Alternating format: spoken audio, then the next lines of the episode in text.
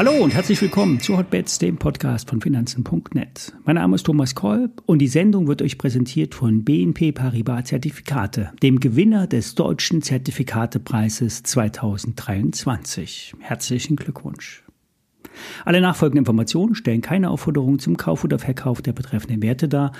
Bei den besprochenen Wertpapieren handelt es sich um sehr volatile Anlagemöglichkeiten mit hohem Risiko. Dies ist keine Anlageberatung und ihr handelt auf eigenes Risiko. Ja, wir segeln in die letzte Septemberwoche. Und damit endet auch das Quartal. Und Quartalsabschlüsse haben durchaus ihre Bedeutung. Während die einen auf die täglichen Schwankungen schauen, orientieren sich die anderen auf das Big Picture. Auf Quartalssicht drehen Indikatoren nun in Richtung eines Verkaufssignals. Ende September, Anfang Oktober bleibt es zwar volatil, es könnten aber auch schon Positionierungen für das vierte Quartal anstehen. Das soll heißen, es gibt kurzfristig die Hoffnung, dass sich der Markt erholt. Heute Morgen wurde die Seitwärtsrange im DAX nach unten verlassen. Marius von Projekt 30 sagt, dass sich der DAX, um glaubwürdig sich zur Oberseite absetzen zu können, er über das untere Bollinger Band, den äh, Vierfachboden und den 200-Tage-Durchschnitt schieben muss. Das sind etwa 15.570 Punkte. Darüber hakelt es dann weitere Widerstände 15.6, 15.7. Brechen wir allerdings jetzt wirklich nach unten durch, wird das Ende des Seitwärtstrends bestätigt. Beim S&P 500 kann die Erholung bis auf 4.400 Punkte starten. Das sind nämlich die Weekly Expected Moves auf der Oberseite. Ich habe Ende letzter Woche die Short-Position geschlossen, um einfach Gewinne zu sichern. Rein psychologisch sind zwar große Gewinne erstrebenswert, Viele kleine Gewinne machen allerdings das Trading ruhiger und reduzieren das Risiko. Für die laufende Woche würde ich wieder den Short-Einstieg suchen. Je höher, desto besser. Wer noch in den Discount-Short-Papieren investiert ist, kann durchaus auf ein nachhaltiges Durchbrechen der Seitwärtsrange spekulieren. Profis würden bei 15.000 erst auf Umkehrsignale achten und auf eine Erholung im vierten Quartal spekulieren. Es gibt also durchaus zwei Seiten, die gespielt werden können. Bei Fresenius scheint es besser zu laufen. Die Zeiten von Gewinnwarnungen sind vorbei. Denn der Vorstand baut radikal um. Seit Ende letzten Jahres ist der Ex-Siemens-Manager Michael Sen am Ruder und er hat schon einiges erreicht. Vor allen Dingen bei der Dialysetochter Fresenius Medical Care wurde der Weg für eine Trennung geebnet. Ein Spin-off würde die Bilanz entlasten und Potenzial freisetzen.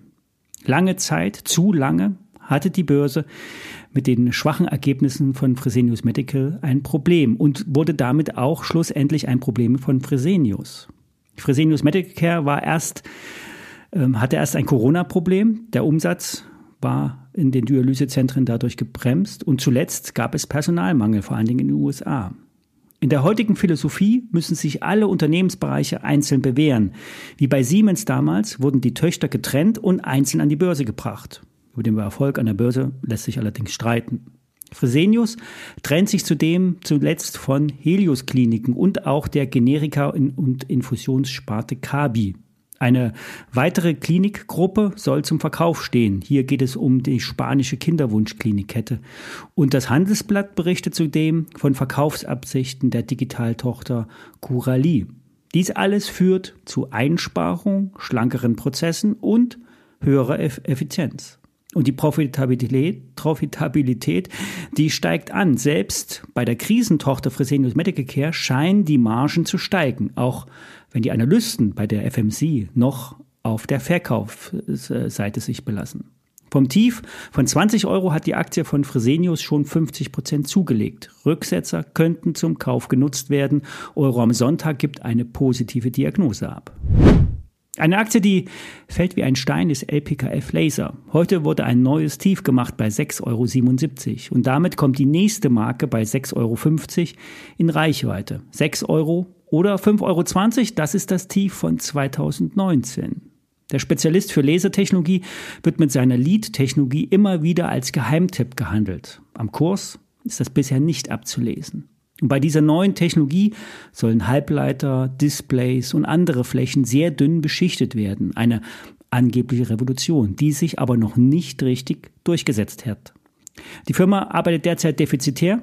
Würde sich allerdings diese patentierte Technik durchsetzen, wären schnell höhere Umsätze drin und der Gewinn würde explodieren. So sehen es die Nebenwerte-Experten aus der Kulmbacher Börsenredaktion. Ein ja, äh, Verdoppler oder ein Verdreifacher wäre hier auf lange Sicht gegeben. Ich hatte die Aktie schon mal bei 12 Euro im Depot, habe sie dann verkauft und habe jetzt eine erste Position zurückgekauft, aber nur in einer Drittelposition. Ich werde hier versuchen nachzukaufen und in die Schwäche hinein. Wie gesagt, bin jetzt wieder investiert und habe daher Interessenskonflikte.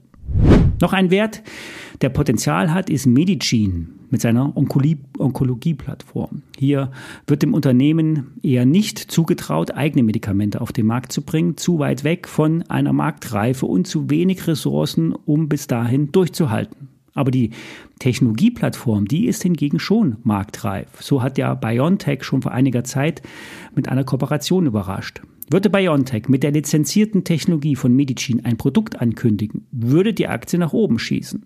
Nach der Bekanntgabe mit der Kooperation von BioNTech ist die Aktie von 2 auf 4 Euro gestiegen. Jetzt steht die Aktie bei 1,70 Euro und schläft bald ein. Zu Unrecht für den Onkologie-Spezialisten, sagt Börse Online und sagt langfristig kaufen.